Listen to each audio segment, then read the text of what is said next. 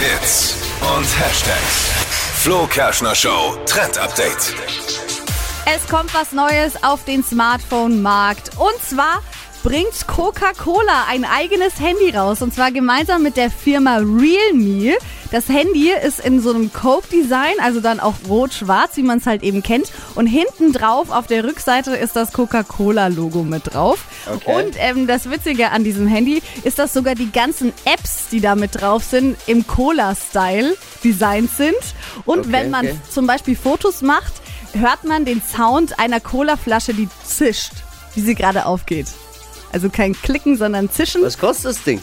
Weiß Was kostet, kann man gerade noch nicht sagen. Die Teile sind noch nicht in Deutschland raus. Mhm. Und sie werden auch limitiert sein. Das heißt, ein bisschen ähm, Augen und Ohren offen halten. Sobald die Dinger da sind, sind die wahrscheinlich sehr schnell weg. Ah, verstehe. Die Frage ist eher, was zahlt einem Coca-Cola dafür? Nicht, was kostet es?